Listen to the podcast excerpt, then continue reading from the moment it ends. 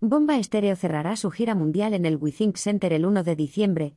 Los colombianos Bomba Estéreo arrancarán el 14 de mayo en Jalisco, México, una gira mundial de 32 fechas, cuatro de las cuales recalarán en España, Bilbao BBK Live el 8 de julio, Calamijas Festival, Málaga, el 2 de septiembre, WeThink Center de Madrid el 1 de diciembre, y Sant Jordi Club de Barcelona el día 3. Esas dos citas serán el broche de un tour que servirá para presentar en vivo su último trabajo, Deja, 2021, que fue nominado a los Grammy, y que versa sobre la conexión y desconexión de los seres humanos, del planeta, de uno mismo, tal y como han explicado sus autores en declaraciones recogidas en la nota de prensa.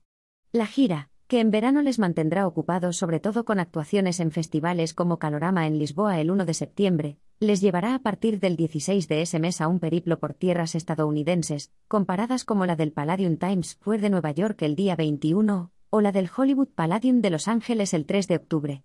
Tras su paso por Ciudad de México, Pepsi Center WTC, el 6 de octubre, cruzarán el Océano Atlántico para iniciar su tramo europeo el 16 de noviembre en el Ancienne Belgique de Bruselas, con otras citas destacadas como las de París, 18 de noviembre, Bataclan, Ámsterdam, 20 de noviembre Melkweg, y Berlín, 24 de noviembre, Columbia Halle.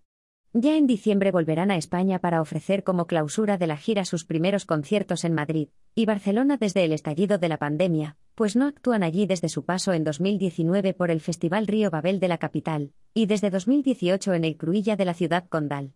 Con Simón Mejía al frente y la voz de Lisa Humet, Bomba Estéreo han publicado en total seis discos, desde volumen 1, 2006, hasta el citado Deja, 2021, que han convertido su fusión de electrónica, rock, reggaetón alternativo y otros ritmos caribeños en su marca de identidad.